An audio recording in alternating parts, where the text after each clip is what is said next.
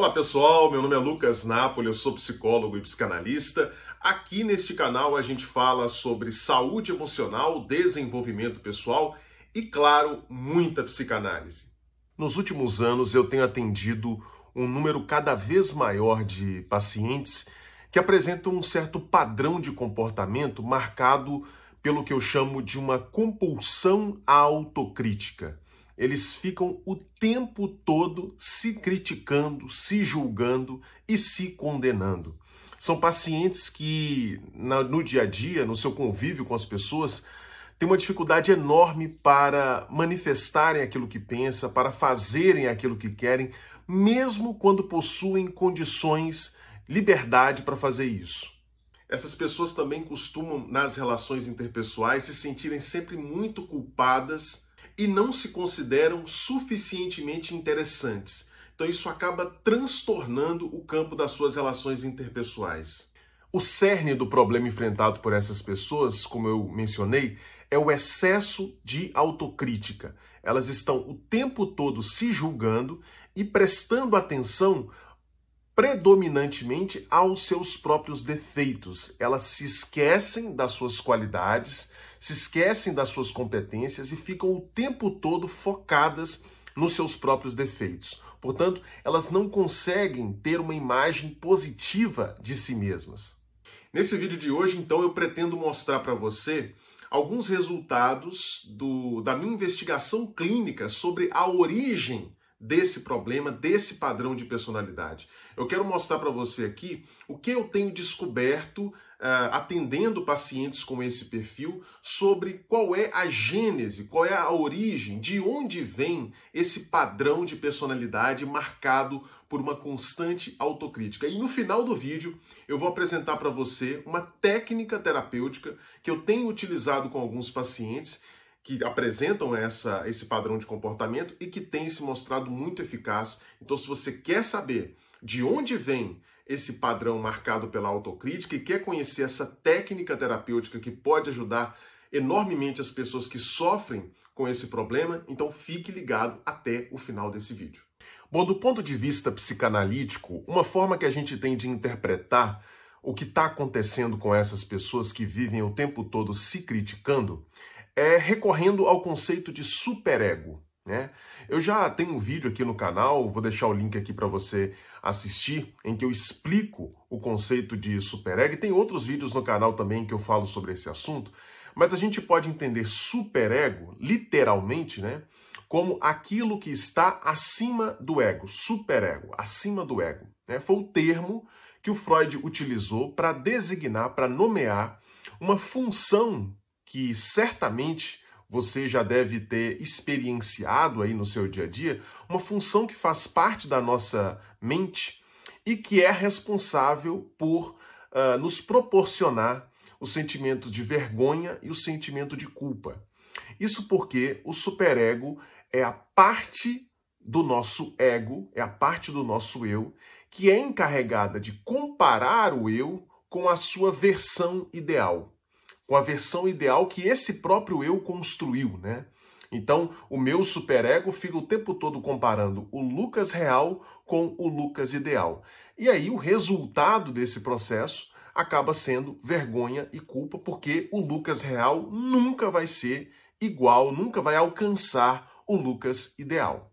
O superego, então, você pode entendê-lo de forma mais clara, de forma mais simples, como a parte do nosso eu, a parte do nosso ego, que é responsável por nos dar o peso na consciência, a famosa ressaca moral. No dia a dia, o superego se manifesta conscientemente como aquela vozinha que a gente experimenta, ah, que nos critica, que nos faz sentirmos culpados quando a gente comete alguma coisa que está em desacordo com os nossos próprios padrões morais, ou mesmo quando a gente pensa em fazer algo que não está de acordo com aquilo que a gente deseja uh, em termos éticos, em termos morais, ou mesmo quando a gente não consegue realizar uma determinada tarefa, uma determinada atividade e essa atividade, a realização dessa atividade é considerada uh, como uh, excelente, como importante do ponto de vista dos nossos ideais. Então, se o superego é essa função mental responsável por comparar o nosso eu real com o nosso eu ideal e, consequentemente, uh, fazer uma crítica, uma avaliação de nós mesmos, a gente pode dizer que essas pessoas que estão o tempo todo se criticando, que exibem esse padrão de personalidade, a gente pode dizer que essas pessoas então possuem um superego excessivamente feroz. Diferentemente do superego das pessoas saudáveis psicologicamente, o superego dessas pessoas que têm esse padrão de autocrítica, ele funciona de uma forma meio desordenada de uma forma excessivamente feroz e intensa, de tal maneira que essas pessoas não conseguem parar de se autocriticar. É como se o superego delas não desse sossego sequer por um minuto. Nas pessoas saudáveis psicologicamente, e sim, existem pessoas saudáveis psicologicamente, talvez a grande maioria das pessoas seja emocionalmente saudável, o que, que acontece? O superego, o ataque do superego, né, esse, esse, esse ataque feroz de comparação entre o eu real e o eu ideal, que fica o tempo todo ali criticando o eu real, uh, o superego ele tem uma força contrária que, uh, vamos dizer assim, equilibra o seu potencial crítico. Então existe uma força nas pessoas psicologicamente saudáveis uh, que vão proporcionar para elas aquilo que a gente costuma chamar de autoconfiança. Né? Então, enquanto o superego de um lado diz você não é como você deveria ser, tem uma outra força nas pessoas psicologicamente saudáveis que diz assim: não, você é, é bom do jeito que você é, você é uma pessoa legal do jeito que você é, você é uma pessoa importante do jeito que você é. Você não precisa se tornar uma outra pessoa para ser alguém legal. Existe essa outra força nas pessoas saudáveis. Mas nessas pessoas que são tema desse vídeo, que exibe esse padrão de autocrítica muito exacerbado, essas pessoas parecem não contar com essa outra força que proporciona a autoconfiança. Então, é como se elas estivessem o tempo todo erradas, sempre o tempo todo erradas, sempre fazendo tudo errado. Sabe o que é curioso? É que essas pessoas, em geral, costumam ser muito bem comportadas. Né? Elas costumam ser pessoas muito éticas, que valorizam os valores morais, que uh, tendem a não, não prejudicar o outro deliberadamente. São pessoas que a gente poderia considerar, a gente poderia chamar popularmente de pessoas do bem. Né? E mesmo sendo pessoas do bem, pessoas que não costumam fazer mal aos outros, que estão o tempo todo preocupadas em seguir as regras direitinho, mesmo sendo pessoas assim, o superego não dá moleza para elas.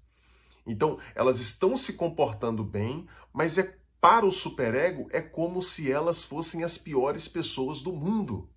Então, isso é o que nos permite, então, entender clinicamente é, o que acontece com essas pessoas como um funcionamento desordenado do superego. Quer dizer, o superego ele não está é, refletindo a realidade, ele não está sintonizado com a realidade. Ele está trabalhando como se aquela pessoa fosse uma pessoa extremamente perversa, quando na verdade, na prática, concretamente, não se trata disso, pelo contrário, se trata de uma pessoa até com um nível ético superior ao da maioria. Então, o que, que acontece com essas pessoas? Ao invés de se, se enxergarem positivamente, elas acabam se enxergando da pior maneira possível. A versão delas com a qual o superego trabalha é a pior versão possível. Então, elas, elas vivem uma situação extremamente desconfortável, inclusive do ponto de vista intrapsíquico, né? Porque elas estão fazendo tudo direitinho e, por mais que elas se comportem bem, a sua consciência, o seu superego não lhes dá sossego. Fica o tempo todo criticando, o tempo todo julgando, o tempo todo fazendo com que elas se sintam culpadas. Por que que isso acontece? Então, a partir da minha experiência clínica, é, eu posso chegar à conclusão de que a gênese desse superego excessivamente feroz, que não dá sossego para a pessoa, que fica o tempo todo criticando, condenando a pessoa, esse superego, ele não surge por acaso. Ele é derivado justamente da convivência na infância com pais ou cuidadores primários, é, pode ser tio, avó, a pessoa que está ali cuidando da criança naquele, naqueles primeiros anos, a convivência na infância com pais excessivamente dominadores e controladores. Todas as pessoas que eu já atendi com esse perfil comportamental, elas me relatam que na infância conviveram ou com ambos os pais, ou com pelo menos uma figura principal de referência que exibia esse padrão controlador e dominador.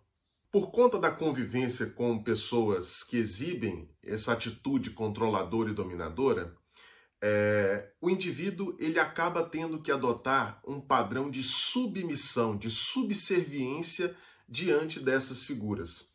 Por quê? Como uma estratégia de defesa. Simples. É. Se eu convivo com figuras que são autoritárias, dominadoras e controladoras, e eu sou uma criança, portanto, eu sou alguém que ainda não possui recursos suficientes para fazer frente, para brigar, para confrontar esses adultos dominadores e controladores, o que, que eu posso fazer como criança para sobreviver emocionalmente? Ora, eu tenho que me submeter. Eu tenho que me submeter. Porque, do contrário, se eu tentar confrontar, se eu tentar me manifestar espontaneamente, a repressão virá, a dominação virá. O controle virá e muitas vezes virá de forma agressiva, que é o que muitos pacientes relatam.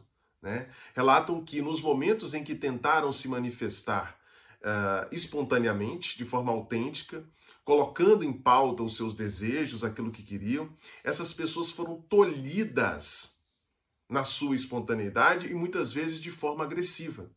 Então, a única estratégia que restou para essas pessoas quando crianças, com poucos recursos, foi se submeter, né? se submeter àqueles adultos ali dominadores e controladores. E aí acontece um fenômeno extremamente destrutivo com a manutenção desse padrão. Quer dizer, adultos dominadores e controladores e uma criança que, uh, percebendo a sua incapacidade de lutar, de fazer frente contra isso, se submete. Acaba acontecendo um fenômeno psicológico extremamente destrutivo o que, que vai acontecer na cabeça dessa criança? Para sobreviver emocionalmente, ela vai ter que começar a concordar, entre aspas, com o que ela supõe que esteja presente na cabeça desses adultos.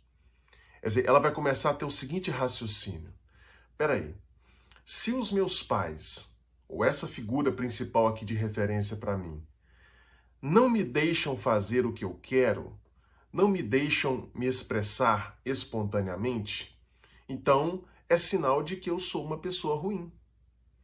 Porque se eles são os meus pais, se eles são essas figuras cuidadoras, que querem o meu bem, que dizem que querem o meu bem, que querem me proteger, e elas não deixam eu fazer nada do que eu quero, nada do que eu posso, não, não, não me permitem expressar a minha espontaneidade, então isso significa que eu devo ser uma pessoa muito ruim. E é por isso que eles não me permitem. Está percebendo o, o, o, o jogo psicológico aqui extremamente pernicioso? A criança, para sobreviver, ela acaba chegando a essa conclusão. Eu devo ser uma pessoa ruim porque se eles estão me controlando, me dominando, me proibindo o tempo inteiro, é porque eu sou uma pessoa ruim. Então, eu preciso lidar com isso. Eu preciso lidar com essa realidade. Eu sou uma pessoa ruim. Gente, é esse raciocínio aliado à formação de um superego extremamente feroz que vai constituir a base psicológica desse padrão de compulsão à autocrítica sobre o qual nós estamos falando. Como é que se dá a formação desse superego extremamente feroz? Olha só, se você assistir aqui o vídeo em que eu falo sobre o superego, você vai ver que basicamente o superego é, ele é formado a partir da internalização, internalização da dimensão coercitiva do cuidado parental. Eu vou repetir. O superego é formado a partir da internalização da dimensão coercitiva do cuidado parental.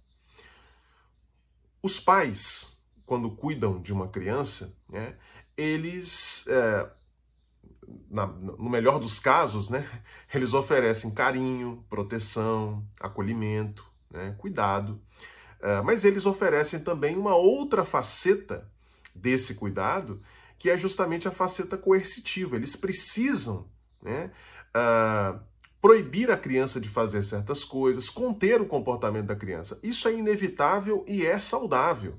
Sim, porque a criança ainda não tem autonomia para gerenciar o seu próprio comportamento para aquilo que a gente poderia chamar de o bem da criança. Né? Ela ainda não tem autonomia para isso. Então são os pais que têm que cuidar. Quer dizer, se, se os pais uh, não, não impedirem uma criança de colocar o dedo na tomada, ela vai colocar o dedo na tomada, porque ela ainda não sabe que aquilo vai fazer mal para ela. Então, os pais que têm um conhecimento superior ao da criança, eles vão lá e vão proteger a criança, é, e para proteger, eles vão ter que impedir, conter o comportamento da criança. Ok. Então, o superego vai ser a internalização não do cuidado parental como um todo, mas apenas dessa dimensão coercitiva. É como se a gente então levasse para o resto da vida dentro da nossa cabeça apenas essa faceta proibitiva dos pais. Então o superego ele sempre vai ser uma figura proibitiva, ele sempre vai ser uma figura coercitiva, né? Porque justamente uh, é essa a internalização desses aspectos que a gente faz e que constituem uh, o superego. Então a gente leva para o resto da vida essa figura que herdeira dos nossos pais, que vai ali justamente dirigir o nosso comportamento, dizer o que é certo, o que é errado, né? nos indicar o caminho, entre aspas, do bem. O problema é o seguinte: nem todos os pais estão preparados para exercer de forma suficientemente boa, para utilizar aqui um termo do Winnicott, esse cuidado parental.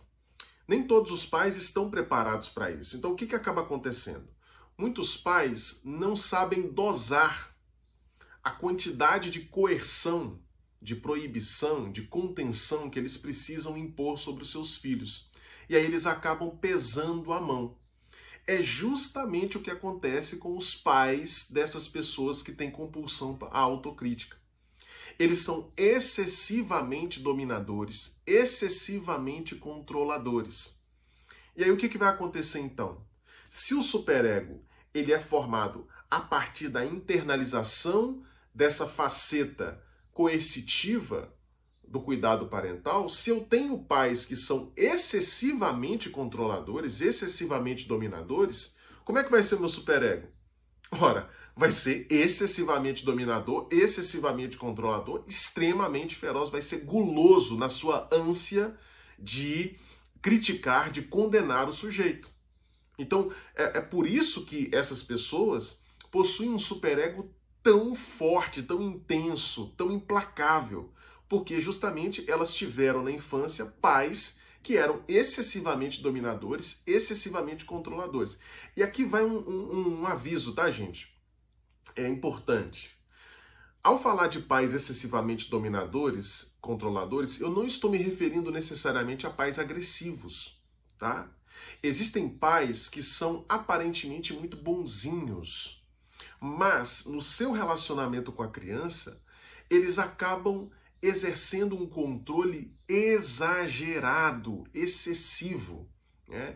São pais que, utilizando a desculpa de que estão protegendo seus filhos, impedem a criança de fazer qualquer coisa, impedem a criança de agir espontaneamente. Estão o tempo todo ali monitorando, controlando a criança. Então, dissocie isso, tá? dominação e controle não necessariamente tem a ver com agressividade. Você pode ter um pai, uma mãe que são é, super é, de boa, né, super tranquilos para as pessoas que estão de fora, mas no relacionamento com seus filhos são excessivamente protetores, excessivamente controladores, ficam o tempo todo monitorando e, e, e gerenciando a vida da criança, impedem a criança de agir espontaneamente, de simplesmente ser. Então, não sei se você entendeu, olha só. Uh, vou dar uma resumida aqui para que você pegue o, o sentido da coisa. Olha só. Essa criança, então, ela ela está sendo cuidada por pais que são muito dominadores, muito controladores.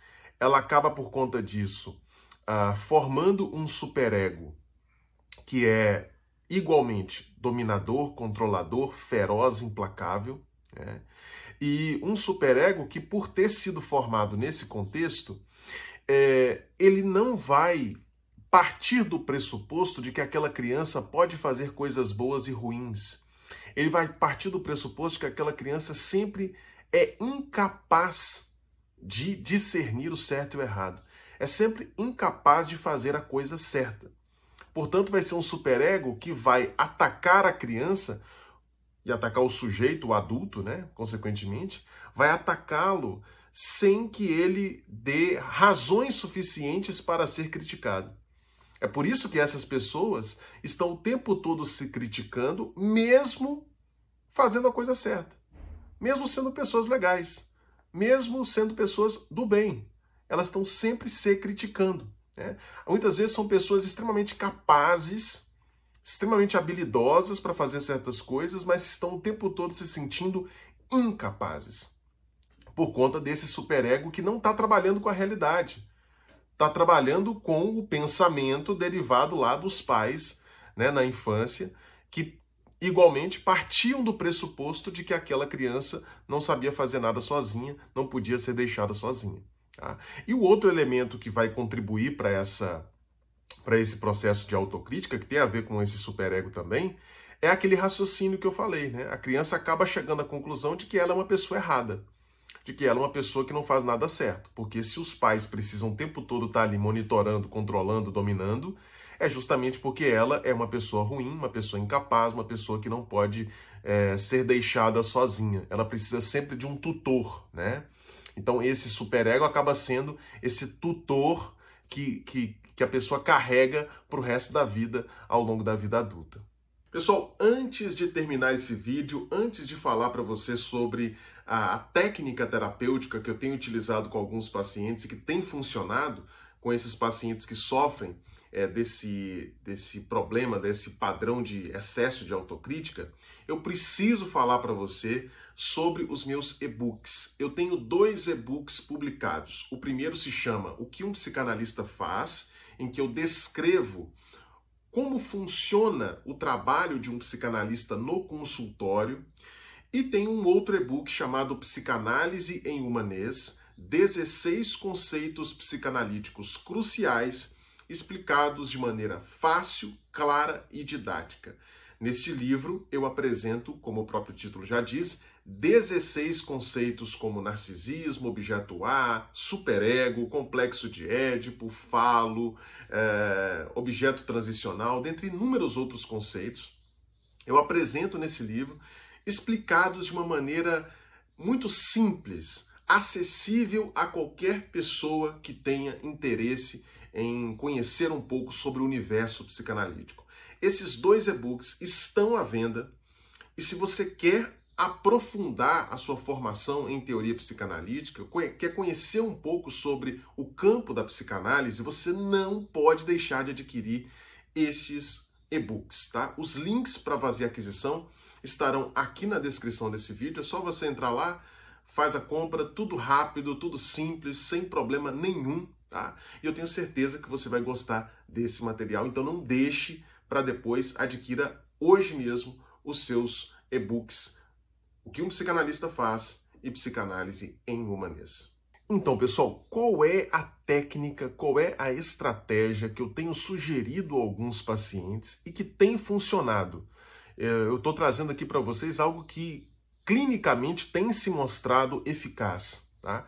Qual é a técnica, qual é a estratégia que eu tenho utilizado? E se você sofre com esse problema de autocrítica, de excesso de autocrítica, Uh, eu recomendo que você utilize essa técnica, comece a utilizá-la a partir de hoje. Eu tenho certeza que você vai obter bons resultados. Como é que funciona? Uh, eu sugiro ao paciente que faça um processo de sabotagem do superego. Porque veja bem, o superego está dizendo o tempo todo para você que você não presta, que você não faz nada certo, que você é incapaz, que você precisa realmente sempre de, uma, de um monitoramento, porque você sozinho não dá conta de nada. Né? É, o, é o que o seu superego diz em função da, da criação que você teve, em função do, do, do convívio com pais excessivamente dominadores e controladores, como eu expliquei ao longo de todo o vídeo. Muito bem. Se o superego diz isso, que você não é capaz, que você não dá conta de nada, que você é uma pessoa ruim, você precisa, portanto, para contrabalançar, para equilibrar, para fazer frente a essas injunções do superego, você precisa de um pensamento contrário, que infelizmente, né, para pessoas que sofrem com esse padrão de personalidade, elas não possuem naturalmente. Né? Nas pessoas saudáveis, a crítica do superego, como eu disse, ela é contrabalançada por um outro pensamento que diz: não, você é uma pessoa legal do jeito que você é mesmo, né? você é uma pessoa potente. Nas pessoas que sofrem com o padrão de autocrítica exagerada, esse pensamento não existe naturalmente, então ele precisa ser colocado artificialmente. Então, o que, que eu recomendo para alguns pacientes? Olha, comece a dizer para você mesmo, comece a pensar o seguinte tudo o que eu faço, tudo o que eu faço está sempre certo. Independentemente do que seja, tudo o que eu faço está sempre certo. É claro, gente, não sou idiota. É claro que é, esse raciocínio não reflete a realidade. A gente não faz as coisas sempre certas. A gente nem sempre é, consegue alcançar os nossos objetivos. A gente erra, a gente, a gente comete falhas, óbvio. Né? Só que da mesma forma que esse pensamento de que eu, tudo que eu faço é certo não corresponde à realidade, aquilo que o superego diz também não corresponde à realidade. Então, o objetivo não é que você se torne um, um, um psicopata, é, de não ter mais sentimento de culpa, de não ter mais vergonha. O objetivo não é esse. O objetivo é de que você gere dentro de si uma convicção e a repetição tende a produzir essa convicção, por isso que eu peço aos pacientes para repetirem esse pensamento, produzir uma convicção que seja capaz de rivalizar com ah, os pensamentos do superego. É claro, gente, que é essa, essa, essa técnica que eu estou mostrando aqui, ela não é eficaz por si só. O processo terapêutico, o processo de análise, ele é fundamental, mas é uma técnica que proporciona pelo menos algum alívio para os pacientes. Então, trata-se de dizer para si mesmo reiteradamente: não importa o que eu faça, sempre estou certo. Não importa o que eu faça, sempre estou certo. Ao repetir isso constantemente, isso vai sendo pouco a pouco internalizado pelo sujeito, vai deixando de ser uma fala artificial e vai se tornando uma convicção básica que, com o passar do tempo, começará a rivalizar com a força condenatória do superego e, consequentemente, o sujeito começará a se sentir mais à vontade para se expressar. É isso que os pacientes me dizem, que eles começam a se sentir mais à vontade para se expressar, para ser quem verdadeiramente são, para fazer as coisas que verdadeiramente gostam, sem sentir essa experiência tão incômoda de se autocriticarem, de se autocondenarem o tempo todo, ok? Espero, se você sofre com esse problema, que você aplique essa técnica, depois me conta aqui os resultados, o que que, que, que aconteceu, né? Se, se funcionou, se não funcionou, né? Vamos fazer essa experimentação, tá? Se você gostou desse vídeo, acha que ele é relevante é, para você e para outras pessoas, então você precisa clicar aí no gostei, tá? Ah, compartilhe também com os seus amigos, se inscreva aqui no canal se você estiver assistindo no YouTube. E se você estiver assistindo no Facebook ou no Instagram e ainda não me segue, então siga para que você tenha acesso a conteúdos quase diários nos meus perfis, tá? Não deixe é, de fazer isso, dessa forma você vai estar tá contribuindo para o crescimento desse canal e vai estar tá ajudando as plataformas a mostrarem esse vídeo para outras pessoas que precisam ouvir o que foi colocado aqui hoje. Beleza? Então eu aguardo você numa próxima oportunidade, no próximo vídeo. Tchau, tchau.